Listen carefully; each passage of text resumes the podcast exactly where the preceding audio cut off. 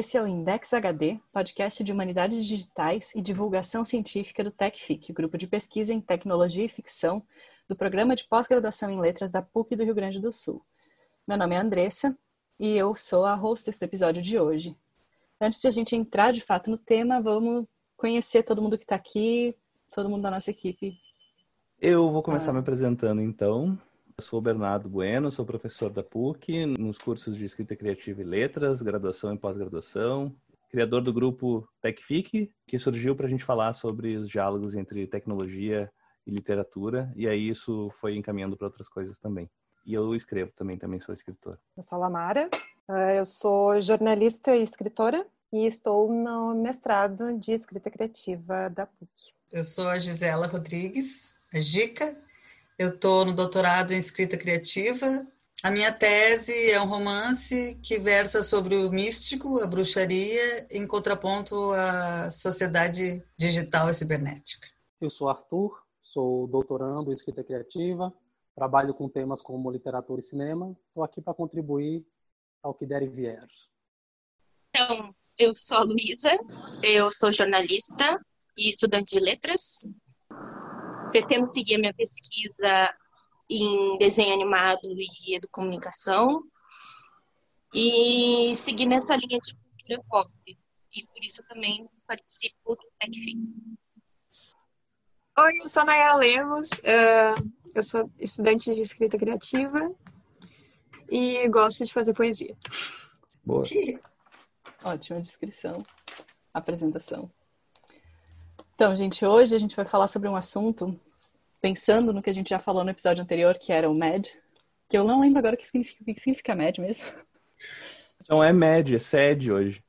Não, mas o anterior... Não, mas o que, que era o MED? O MED era não... mundo à distância. Ah, isso aí. E hoje é segurança. Hoje segurança. é segurança à distância. Então, hoje nós vamos falar sobre várias coisas relacionadas à segurança, desde como nós podemos talvez nos sentir mais seguros nesse mundo à distância, às barreiras de segurança que a gente encontra na vida digital. Para começar, então, a falar sobre o assunto, eu queria perguntar para os nossos participantes se algum de vocês tem alguma dica de livro, filme, série, alguma coisa relacionada a isso. Ou melhor, acho que para começar, funciona melhor se a gente falar como é que a gente está se sentindo com relação a essa segurança. Porque é uma situação estranha, né? eu me sinto eu me sinto, eu me sinto, claro que a gente tava, a gente já estava falando um pouco sobre segurança online, a questão das redes e agora tem essa esse documentário na Netflix, né, o, o dilema das redes, que que nos leva a pensar sobre isso, mas não é um assunto novo que a gente já vem falando há bastante tempo. Eu me sinto um pouco frustrado porque a maioria das pessoas parece não se importar com o fato de que a gente não tem privacidade nenhuma em nada do que a gente faz na internet e, e no, no, celular principalmente. É, me incomoda muito que nós não estamos colocando fogo em pneu na rua e fazendo protesto para saber o que que essas mega empresas fazem com os nossos dados e a gente pensa, ah, tudo bem, é de graça e eu vou, vou usar aqui, eles vão só. O que, que eles querem saber com a minha vida, né? E tudo bem se eles vendem os meus dados para outras empresas em negócios trilionários, mas eu penso, eu faço uma comparação básica assim, se eu faço uma música e essa música é utilizada na abertura de uma novela, eu vou receber direitos autorais. Agora, se a minha vida se transforma num, num, num produto e está sendo vendido e revendido, não precisaria pelo menos ganhar royalties por, essa, essa minha propriedade intelectual, que é a minha vida online? Ou, em, em outras palavras, ou em outra alternativa, talvez eu não devesse pelo menos ter um relatório regular dizendo quem sabe o que a meu respeito e por que que isso foi vendido e para quem e por quanto é, então eu me incomodo, eu me sinto frustrado. Esse é o meu sentimento no momento, é a frustração. Eu queria aproveitar o gancho, porque eu acho que essa questão, Bernardo, de do seu incômodo, ela é bem legítima e ao mesmo tempo tem até aqueles memes na internet que falam assim, leia as linhas pontilhadas, né? Porque hum. normalmente você assina um seguro de vida ali. E eu acredito que essa grande questão esteja naquela, na, naquela extensão gigantesca chamada de termos de uso, condições que tem 200 mil parágrafos, normalmente ninguém lê, E até mesmo quando você entra em sites hoje em dia aparece, né? Nós nos utilizamos de cookies para melhorar a performance, mas você pode não aceitar. Me parece uma proposta meio estranha, tipo, se é para melhorar a performance, por que, que eles têm tanto cuidado para perguntar? Então é sempre bom a pessoa dar uma olhada nessas pequenas coisas da vida, né? E aí quando eu clico para ver, tá lá descaradamente. Nós pegamos os seus dados para poder fazer isso, fazer aquilo. E se você passa direto da linha pontilhada, aí acontece isso que você está falando. Os dados são vendidos, royalties. Não, mas você não concordou na linha pontilhada, sabe? Aquela coisa bem de, de, de estratégia. Um evento recente foi a linha pontilhada que acontece no mercado financeiro, que é um assunto que eu tenho estudado bastante que tem muita pegadinha, dependendo do que você vai fazer, e questões digitais envolvidas com segurança muito forte. Então, por exemplo, uma cidadã chamada XP Investimentos, uma corretora, ela foi processada em 2018 ou foi 2019 porque ela estava supostamente ganhando dinheiro na perda do cliente. Então, se o cliente perdia, era bom para a empresa. Então, era um conflito de interesses. E aí é muito difícil, eu não sei como é que aconteceu a questão dos clientes, eles ganharam ou não, mas é muito difícil eles ganharem porque você precisa assinar um termo. E para quem tem conta em corretora, vai saber disso. Tem um momento, dependendo do seu perfil né, de, de investidor, mais conservador ou não, tem um momento em que eles falam assim: você gostaria de ativar a, aí é a sigla do demônio, RLP? Aí você fala, RLP? Que bonito, parece uma canção de Ninar. Vou assinar. Só que a RLP diz o seguinte: vamos aumentar a performance, para não entrar em muitos detalhes, para não ficar chato o papo, mas vamos aumentar a performance do nosso, da nossa corretora se você concordar com esses termos. Aí o que acontece? Em nome da performance, se você tiver prejuízo, você assinou a ciência. É como você usar um, um remédio, tendo lido a bula, dizendo esse remédio vai tirar a dor de cabeça, mas pode dar um infarto. Se você teve infarto, vai ser muito difícil você processar porque você de repente assinou ali. Então, essa questão do digital pega você nessas pequenas coisas. Pelo menos ainda temos, acho eu, né? Claro, que aí já pode ir por água abaixo que eu estou falando, qualquer outro tipo de dado. Mas até agora, as linhas pontilhadas de aceita cookies, é, se aceita os nossos termos de uso, nossas condições, porque graças a Deus a gente não vive num ambiente em que só tem uma rede social, uma plataforma, uma corretora, um, enfim, a gente tem Mas é várias. É e muitas te... vezes elas têm essa, essa, como digo, essa dinâmica de jogar para um lado e denunciar outra. Não sei se todos viram aqui aquele questionamento incrível do Ted Cruz contra o Mark Zuckerberg, que ele encurralou que o Ted Cruz ele foi candidato a presidente, concorreu até com o Trump na época no primeiro turno, e ele é senador. E ele estava diante do Mark Zuckerberg e ele começou a perguntar várias coisas sobre privacidade online. E ele disse, cara, a rede social é tua, propriedade privada, você faz o que quiser. Mas se eu, como usuário, assinei alguma coisa e você não cumpriu, gerou um climão, assim, um vídeo de nove minutos, para quem estiver ouvindo e nunca viu, vale muito a pena. Uh, então, uh, o que tu falou, que ah, existem outras redes sociais, existem outras corretoras, mas eu acho que o trem ele já partiu há muito tempo nessa questão. Eu acho que as empresas que ganham muito na internet, que agora são várias, são que nem cassinos. A casa sempre ganha, porque tu vai assinar um termo, mesmo que tu leia o termo, se tu não aceitar, tu não vai usar aquele serviço. E alguns serviços a gente precisa. Então, especialmente agora na quarentena, nunca se usou tanto. Então, nesse momento, eles estão pegando tudo, porque mesmo se tu não tá logado em alguma coisa, o teu celular, ele tá ligado a alguma nuvem que tá ligado. Então, a gente perdeu já esse controle de o que, que a gente pode fazer. Então, nem tem a, a, a, possibilidade da gente queimar um pneu na rua. E aí, por isso, Bernardo, que tu falou, ai, que fica abismado com as pessoas que não ficam desesperadas com isso, né? E eu acho que não é uma questão de se, se desesperar, de, de tentar acabar com isso, mas eu acho que tentar usar de uma forma mais, o mais consciente possível, mas também tendo a noção de que não tem muito o que fazer. Essas empresas, elas já têm os nossos dados, elas já têm as nossas, as nossas rotinas, como é que a gente compra, como é que a gente faz. Então, então, é isso, assim, é tentar ter noção de que se aparecer um ad ali tua, no teu feed de, de Instagram, é porque tu falou alguma coisa, porque tu foi procurar aquilo, a gente já sabe, a gente fala já, né? Ah, eu falei tal coisa e apareceu no meu feed. Sim, isso é real. Não, eu sei então, que, é, então, que é real, mas uh, eu, o que eu tenho medo é da normatização, assim, da, da, normalização dessa situação. Eu acho que, assim, a gente chegou nesse ponto agora. Mas eu acho que a gente tem que seguir repensando como essas coisas são feitas. Foi como... muito rápido, né? Foi, foi. Não, eu, a Não gente é da geração que, que viu isso acontecendo. A gente uh, nasceu, né? Quem é, nasceu ali nos anos 80 nasceu no analógico e migrou para o digital. Isso foi muito rápido. Tu, toda essa Sim. revolução virtual foi 20 anos. Em 20 uhum. anos, olha onde é que a gente chegou, entendeu? Isso Sim. nunca aconteceu antes, é, é, é, sem precedentes. Então, é muito difícil saber exatamente o que fazer. E saber onde tu tá pisando, né? Porque Parece existe muita é... da, da conspiração de, ai, porque o governo americano... Sim, provavelmente o governo americano também está nos ouvindo. Mas não é o governo americano necessariamente que a gente tem que se preocupar, mas sim com uhum. as empresas, né?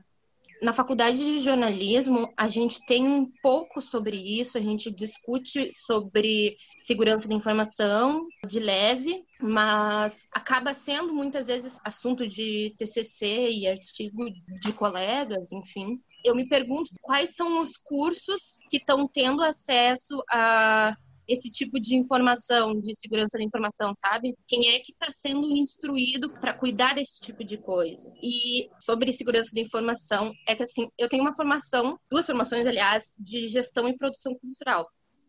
E uma dica que me foi dada foi que não se coloque nada no Facebook. O que puder evitar colocar no Facebook, Instagram, etc. Porque eles têm aqueles lances de que a partir do momento que tu colocou aquilo ali no Facebook, ele vai poder usar essa, essa tua produção porque já é dele aquela produção. Como que um artista, um jornalista, enfim, vai se virar na nossa sociedade hoje em dia sem usar as redes sociais. Não tem como tu divulgar o teu trabalho de porta em porta, sabe? Isso não existe mais. Eu acho que o que a gente está seguindo, caminhando para isso, é a criação de um marco digital mais forte e que proteja mais os artistas desse tipo de coisa, sabe? Mas vai ser uma briga muito grande e vai ser algo que não vai ser agora, vai demorar muito para chegar, porque eles se apropriam muito desse tipo de coisa.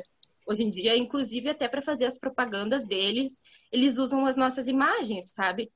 E é aquelas coisas que a gente coloca aceita, a gente está dando permissão deles para fazer propaganda com as fotos que a gente coloca no nosso Facebook. Mas eu acho que o que mais me assusta não é o que eu posto, ou o que eu vejo, o que eu linko, entendeu? Acho que o que mais me assusta, que eu já percebi, e não é só eu, vocês vão achar que é loucura, é que a gente já está, a, a inteligência artificial que está compactuada com essas mídias sociais, ela está completamente já vendo os nossos pensamentos. A gente, às vezes, nem fala e nem posta, é muito louco. Aconteceu comigo e já aconteceu com outras pessoas. No meu caso, foi assim eu vi, assisti um documentário, alguma coisa, uma, uma, propaganda, assim, um link, não, não me lembro bem, foi esse ano. E eu pensei em mandar para meu namorado, e assim que eu pensei em mandar para meu namorado, apareceu compartilhar com, mas eu não tinha clicado nada. O compartilhar com é uma coisa assim excessiva, é constante.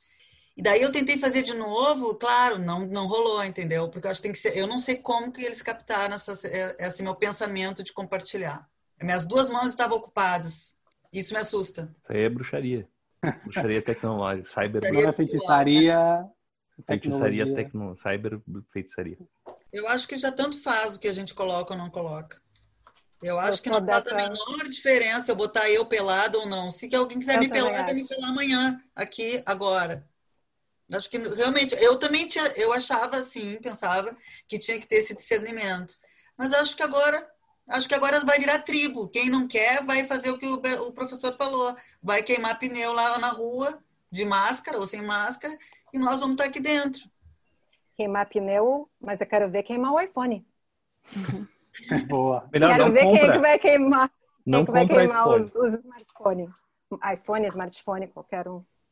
Pois é. Falaram do Facebook, da segurança e tudo mais, mas um o Facebook, o Instagram agora é do Facebook. E o WhatsApp também é do Facebook. Então a gente acaba esquecendo que o WhatsApp também é do Facebook, sabe? Que tudo que a gente. A gente se comunica tudo pelo WhatsApp. Né? Sim, sim, e a gente está o tempo todo conectado no WhatsApp, falando coisas pessoais e não pessoais também. E, e trocando fotos. É bizarro isso. E agora o WhatsApp também, ele tem uma forma de você fazer pagamentos através dele, por meio dele. É outra coisa que surgiu assim no meio dessa pandemia, né? Um, um, um novo atributo para o WhatsApp, fazer pagamento de conta também. É que o mais importante para eles é justamente saber como a gente gasta o nosso dinheiro, né? O, o que, que a gente gasta o nosso tempo assistindo, que dá dinheiro para quem a gente está assistindo, e como nossos padrões de compra. Por isso, eu acho que é por isso, aí pode ser teoria da, da conspiração, mas por que que tem o Apple Pay, né? Porque quando tu uh, pega um, um, iPhone, ele coloca em já todos os seus aplicativos que tem alguma coisa para pagar, ele já quer colocar o, o, Apple Pay junto, que eu acho que é uma maneira da, da Apple controlar tudo que tu tá gastando. No teu celular. Sim, mas tem do Google isso também, né? Tipo, todas as assinaturas que tu faz ficam na central da Google ali. E um comentário que eu ia fazer antes, quando vocês estavam falando dos termos e coisa arada, é vocês conseguem lembrar qual foi o primeiro termo que vocês assinaram sem ler? Ah, nossa. Porque. Orkut, tipo, eu acho. Normalmente o Gmail. Tempo. Pois é, eu fui antes começou Yahoo com o Google. Meu primeiro Yahoo. Yahoo. MSN. MSN. MSN, Orkut. ICQ, Bom, será que tinha isso? ICQ não tinha. Não lembro ICQ se tinha. Devia ter AOL. Ah, AOL eu acho que tinha. Hotmail. Antes dos serviços online, esses, os aplicativos que a gente instala no computador, eles sempre têm esses termos aí. A gente sempre clicava lá. Mas quem é que vai ler 60 páginas, né? Por isso que eu coloquei ali no, no chat aquele, aquele site do Terms of Service Didn't Read, que uhum. é um é site é que resume os termos de serviço de cada de cada grande site, né? E diz o que, que é, se, se é bom, que é ruim, o que, que é bom, o que é ruim. E tem um movimento também de partir, né? O termo de uso. Que é você, por exemplo, tá no YouTube, cada segmento do YouTube que você usar, o termo de uso ser partido, por exemplo. Então, se você vai colocar um vídeo, eles botam cinco parágrafos apenas. Aí, se você vai postar alguma coisa, eles botam dois parágrafos. Ou seja, parte tudo para que você, ao invés de concordar com 60 páginas, você concorda com uma em uma, por assim dizer para poder democratizar, por assim dizer, porque ninguém vai ficar 60 páginas o tempo todo para tudo. Ali no Dilema das Redes, eles falam de que um deles está citando essas questões todas dos usuários, e eles falam que, que só tem dois termos que a gente usa para usuário: de drogas e, e da, da, da, internet, da vida virtual. Do, é, os dois, então a gente meio que parece às vezes meio drogado, né? Tu precisa imediatamente entrar num bagulho. Aí tu diz assim, ah, tu assina qualquer coisa, tu vai lá, põe teu CPF, teu, teu, teu e-mail, tá, pá, pô, entrei. E é depois tipo a assim. senha, e daí depois. Sabe? Eu preciso de um Uber agora, eu tô aqui, no meio disso eu preciso. Aí tu instala o Uber, tu nem vê os termos e condições, tu instala, tu põe teu cartão ali, sabe? É, essa frase é incrível dos usuários eu só ia fazer um breve comentário sobre o que a Gica falou. Tem, um, tem uma reportagem, eu acho que eu até já comentei com vocês, que é aquela Facebook knows you're gay before you do. Que é assim, uh, através do cara, tipo assim, ele tinha suas dúvidas quanto à sexualidade, mas não era algo que ele comentava com as pessoas, era algo que ele guardava para si. E através do algoritmo, pessoas de Seattle, de tantos a tantos anos, homens brancos, uh, têm tanto por, por cento de chance de ser homossexual. Então, enquanto ele estava tendo essas dúvidas, aparecia um monte de sugestão de participar de grupos LGBTs. E ele começou a se perguntar: meu Deus, o que está acontecendo, sabe? mas era através do algoritmo. Eu fiquei assim muito muito apavorada com esse tipo de informação que a gente está tá dando e o Facebook sabe que tu é gay antes que tu saiba que tu é gay, sabe? O que, que é isso, sabe? Mas um, parênteses engraçado com relação a isso, eu fui. Tava assistindo Xirra, né? Que é a animação tem na Netflix. E eu não pesquisei nada, eu não quis pesquisar nada, porque eu não quero saber o final. Eu quero ver e, enfim, não quero spoilers. Mas aí eu abri o YouTube ontem para postar uma aula que eu tinha gravado, que a gente deu ontem. E a, o primeiro vídeo das sugestões para mim é, se chamava Xirra The Lesbians of Power. A primeira é coisa que eu vi com a Xirra foi o beijo que vai rolar na terceira temporada. Sim, aí eu vi é que automático. A gente já sabe antes as coisas. Tipo, a internet uh. nos joga spoilers. Mas, Mas olha isso que tu falou, Luísa. Eu fiquei, eu fico até chateada que o Facebook não tenha me contado que eu era gay. Podia ter usado isso. Mas isso, isso parece ser uma coisa boa. Conforme tu estava falando isso, eu estava pensando como é que a gente pode usar isso, os algoritmos, porque a gente não percebe os nossos padrões. E a partir desses padrões, perceber coisas nossas psíquicas, sabe? Claro, as empresas estão usando isso, mas como é que a gente, a gente pode usar isso para o nosso benefício também? Mas o que eu ia falar antes é um filme, porque o que a Gica falou, né, do ah, quer mandar para não sei quem, essa, essa, esse poder de prever, né, de você é gay ou você quer mandar para fulano de tal. Tem um filme muito bom que é um original da Netflix, que o nome é Cam, C-A-M, e é basicamente uma, uma cam girl, trabalha né, com. Ela tem a sua identidade roubada, ela não consegue logar de novo na conta dela. É como se ela estivesse online, ela está assistindo ela mesma. E é uma coisa de inteligência artificial. Como a câmera da casa. Aí eu já estou super dando spoiler do filme, mas é que é importante. Uh, como a câmera já pegou toda a casa dela, pegou todos os ângulos dela, já prevê todas as atitudes dela, não precisa mais dela criou uma ela virtual que vai fazer coisas muito melhores que ela faria, porque ela tem, ela é humana e ela pode morrer, e ela porque ela faz uns negócios de tipo, ai, cortar a garganta fake, uns negócios assim. E, e, esse filme é muito legal, porque daí ela, tipo, como é que eu posso pegar a minha identidade de volta? Tipo, a internet é bem Black Mirror, assim, de tipo, a identidade, roubou minha identidade, o que, que eu faço agora? Como é que eu pego ela de volta? Porque, obviamente, ninguém acredita nela, as pessoas ligam ali, não, tu tá ali, tu tá ao vivo. Tipo, as pessoas Nossa, acreditam mais em quem está ali na tela, já é mais real do que uma pessoa real. Muito boa indicação. Vamos fazer uma rodada de indicações de coisas depois, mas antes eu queria só compartilhar as experiências. Quem tem uh, alguma experiência assim queira compartilhar, o Bernardo já tinha falado que tinha. Eu já compartilhei uma aleatoriamente. Uh, e depois uma. a gente faz uma rodada de indicações de filmes, livros, o que vocês tiverem, pode ser? Tá, eu acho que todo mundo já deve ter passado por isso em algum momento, de ter alguma conta de algum, alguma coisa roubada, hackeada ou perder acesso, alguma coisa assim. Aconteceu aqui em casa, da, uh, na mesma semana, minha esposa é, ter a conta do Spotify dela, hackeada. Não, do Instagram, depois do Spotify, aconteceu tudo na mesma semana. E aí foi todo um, um processo para recuperar a conta, ela conseguiu recuperar. E na mesma semana também foi, eu perdi acesso à minha conta da Netflix. É, alguém acessou, eu não perdi acesso, eu continuei com acesso, mas alguém entrou na conta e tinha vários perfis. A pessoa deletou só o meu perfil, manteve os perfis das outras pessoas da família, não trocou a senha, mas deletou o meu perfil e criou um outro perfil com um nome, assim, sei lá, Vitor. E tava, sei lá, assistindo, alguma coisa assim. E aí eu primeiro fiquei assustado, claro, e daí depois eu comecei a trocar todas as senhas, porque eu fazia essa coisa, eu nunca achava que isso ia dar problema, mas eu fazia essa coisa de gente velha que é usar as mesmas senhas para tudo duas, três senhas para todos os serviços. E aí, claro, a gente não tem como acompanhar todas as senhas que a gente tem de todos os serviços, fazer uma senha diferente para cada coisa e lembrar. Então, eu comecei a usar por recomendação de, de pessoas que trabalham com tecnologia, enfim, é usar esses password managers que são que tu lembra de uma senha mestra e essa senha mestra pode ser bem complicada, mas tu lembra de uma só e daí tu arquiva essas senhas no teu computador, num arquivo encriptado, enfim, e daí tu usa ele para entrar em todas as outras contas. E então criei uma senha diferente para cada coisa e precisei criar um novo perfil na Netflix. Perdi todas as minhas recomendações, o meu histórico, a minha lista, aquela coisa toda que a gente leva um tempão pro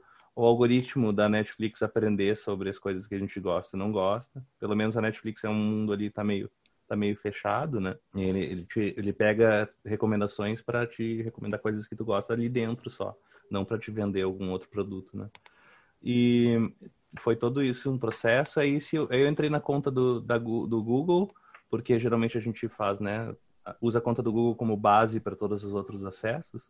Entrei ali e daí na parte de segurança da conta do Google ele já te diz ali, ó, essa conta foi comprometida em tais e tais sites mas ali a minha lista era de, sei lá, 100, cento e poucos sites, que era uma conta antiga, assim, cento e poucos sites que eu tinha usado a conta da Google para do Google para fazer o login em algum momento.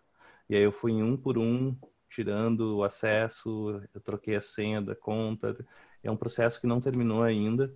Então, é, então junto com essa história é uma é uma dica: não usem a mesma senha para tudo, usem password managers e, e usem senhas senhas seguras para cada coisa que vai fazer. Online. Mas os password managers guardam a senha onde? Tipo, eles guardam num arquivo, eles guardam um arquivo dentro do computador, mas que é um arquivo encriptado que só abre com a tua senha mestra, que cada vez que tu abre o password manager tem que colocar essa senha mestra. E essa senha mestra ela não é não é compartilhada em nenhum dos outros serviços e sites onde tu usa ele. Então ele é um, um programa no teu computador. Todo programa desse tipo vai ter algum risco, mas ele é um risco menor do que outros, porque digamos que a gente faça uma senha curta a um, um nome mais uns números. Essa, essa senha curta ela é muito fácil de ser é, craqueada, né, por um hacker, por exemplo. Mas uma, se a gente usa uma senha, tipo uma passphrase, que é uma senha, que é uma frase gigante, quanto maior a senha, quanto maior a frase, mais difícil ela vai ser de ser craqueada. Então, se tu usa uma senha mestra longa e complicada, é muito difícil de alguém craquear ela. E se der bug no teu HD, tipo, fritou teu HD? Aí tu pode, tu pode ter um backup dessa, um backup desse, desse arquivo de senhas encriptado, tu pode ter um backup, quantos backups tu quiser. E aí tu abre um novo, ele de novo, em, baixa de novo o Password Manager, pega a cópia da, das, do arquivo de, de senhas, usa a tua senha mestra para abrir ele de novo e pronto pode continuar usando. Alguém mais tem? Muito eu obrigada. Tenho. Alguém mais tem histórias para compartilhar? Eu tenho uma história para compartilhar que na verdade não foi tão grave quanto a do Bernardo, mas seguindo seguindo o mesmo caminho de usar a mesma senha para muitas coisas. E aí hoje, por exemplo, eu tenho um hábito de usar para qualquer site, vamos dizer assim, entre aspas, um site que não é uma coisa muito causal na minha vida, uma coisa que é extremamente importante, eu uso sempre a mesma senha até hoje. Então, sei lá, o Bernardo me manda a Andresa me manda um link, a Gica me manda um link, de repente são três links que eu tenho que cadastrar. Mas para conseguir uma coisa rápida ali, de repente baixar um arquivo em Excel, um Word, aí normalmente eu uso uma, a mesma senha genérica. Só que para cada serviço hoje, para cada serviço que eu tenho que é muito mais importante, a senha do banco, a senha da corretora, a senha do Facebook, a senha para entrar no site da PUC, a senha da, da, da biblioteca, são todas senhas diferentes. E eu ainda não cheguei assim, a esse ponto do Bernardo de ter um, um software específico. Eu ainda estou meio que com o pé atrás nesse sentido e faço um bloco de notas no meu celular mesmo. Copiei esse bloco de notas, enviei para o meu computador, coloquei um arquivo WinRAR com minha senha específica, que é outra senha, e enviei para o meu e-mail e e-mail que está na nuvem. Assim, caso aconteça algo com o meu celular, está na nuvem. Só que o que aconteceu comigo foi, eu não sei quais foram esses sites genéricos que eu coloquei. Esse site deve ter sido invadido por algum outro, porque sempre acontece isso, né? pessoas invadem servidores de fóruns e simplesmente aconteceu um evento que eu conversando com outros alunos também da PUC e outros colegas, já aconteceu com eles. No meu celular apareceu a notificação de e-mail. Você tem um novo e-mail. E o título do e-mail era minha senha. Aí eu já gelei assim. E aí era uma mensagem em inglês, assim, dizendo coisas, assim, aquela mensagem bem de, de bem genérica. Uau, sabemos, descobrimos todos os seus segredos. Você urgentemente, até meia-noite, precisa enviar bitcoins, não sei o que. Eu digo, cara, onde é que foi que aconteceu isso?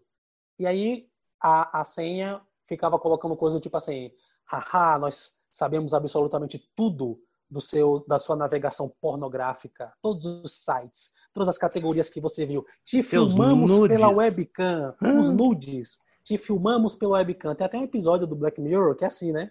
que um hacker invade a câmera de um, pega e diz assim, exigimos dinheiro.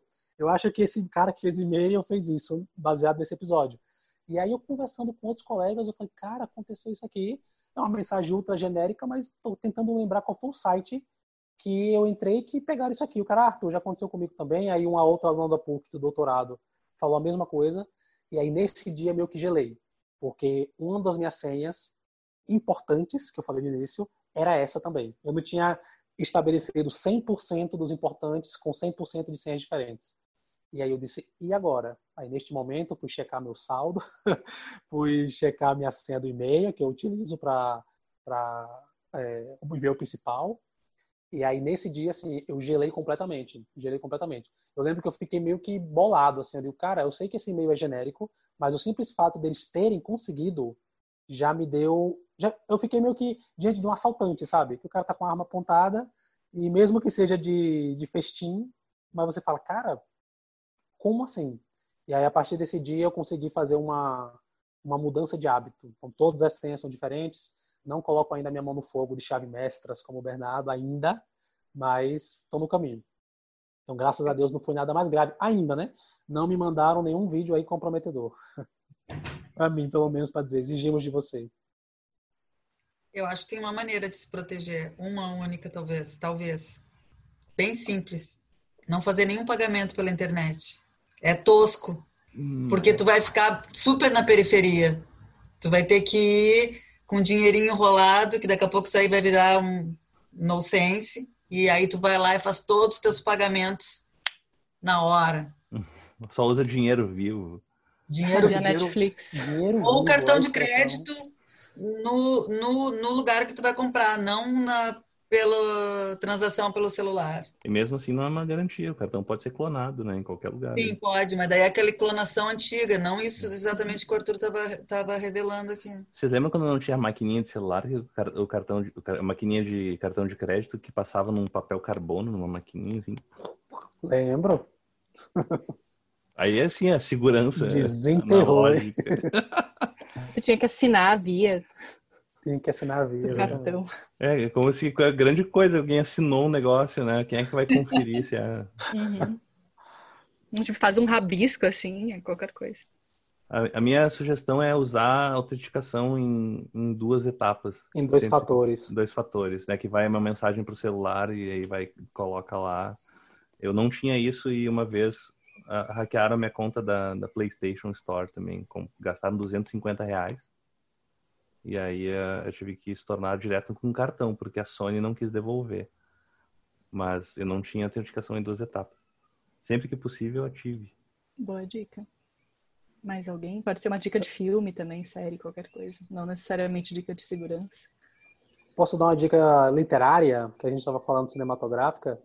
estava meio nessa pegada da conversa logo no início, né, do podcast, que desse exemplo da webcam da pessoa que tentou, que é do filme Cam, né, C-A-M, Cam, da do Netflix. Eu lembrei agora de um livro que eu até discuti sobre esse livro numa, numa das turmas, foi com o professor até Altair, professor da PUC, que é um livro que é um clássico já, mas vale muito a pena para a gente revisitar essa questão da de como as pessoas muitas vezes vendem a alma pela questão midiática, achando que muitas vezes a manchete é a notícia real e, sei lá, amanhã aparece que o Bernardo é um italiano infiltrado, a Andressa é uma russa assassina, a Gica é uma japonesa.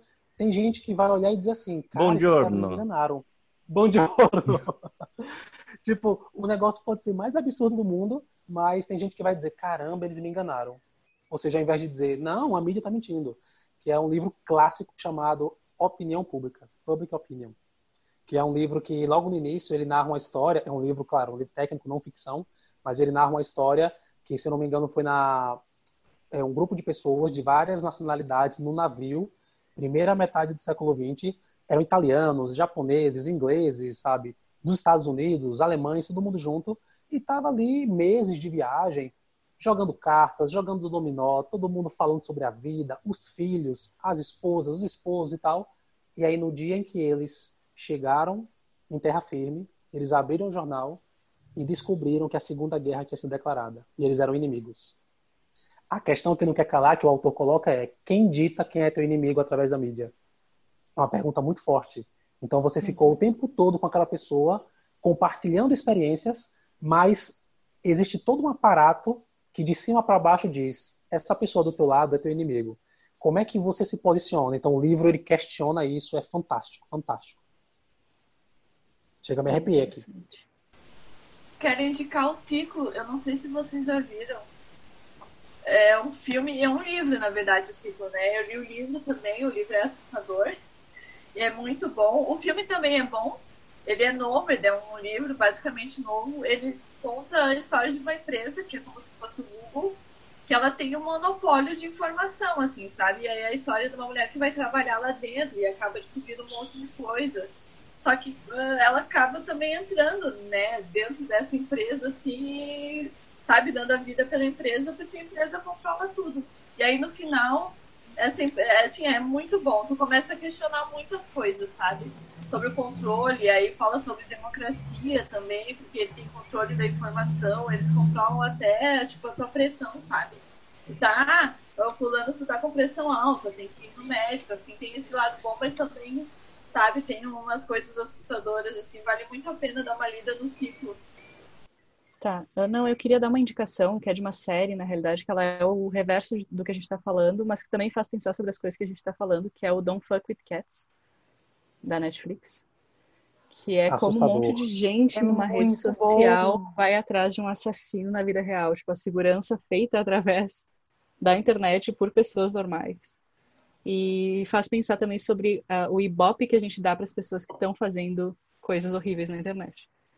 Então, Don't Fuck With Cats. O título, muito boa série.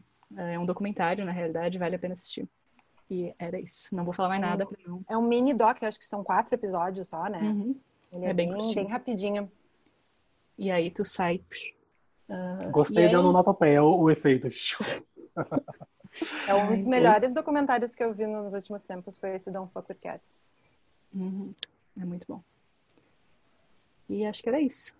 Obrigada a todos que estiveram aqui com a gente durante essa uma hora e meia de conversa inesgotável. Vocês são ótimos. A gente teria assunto para continuar por dias e dias, né?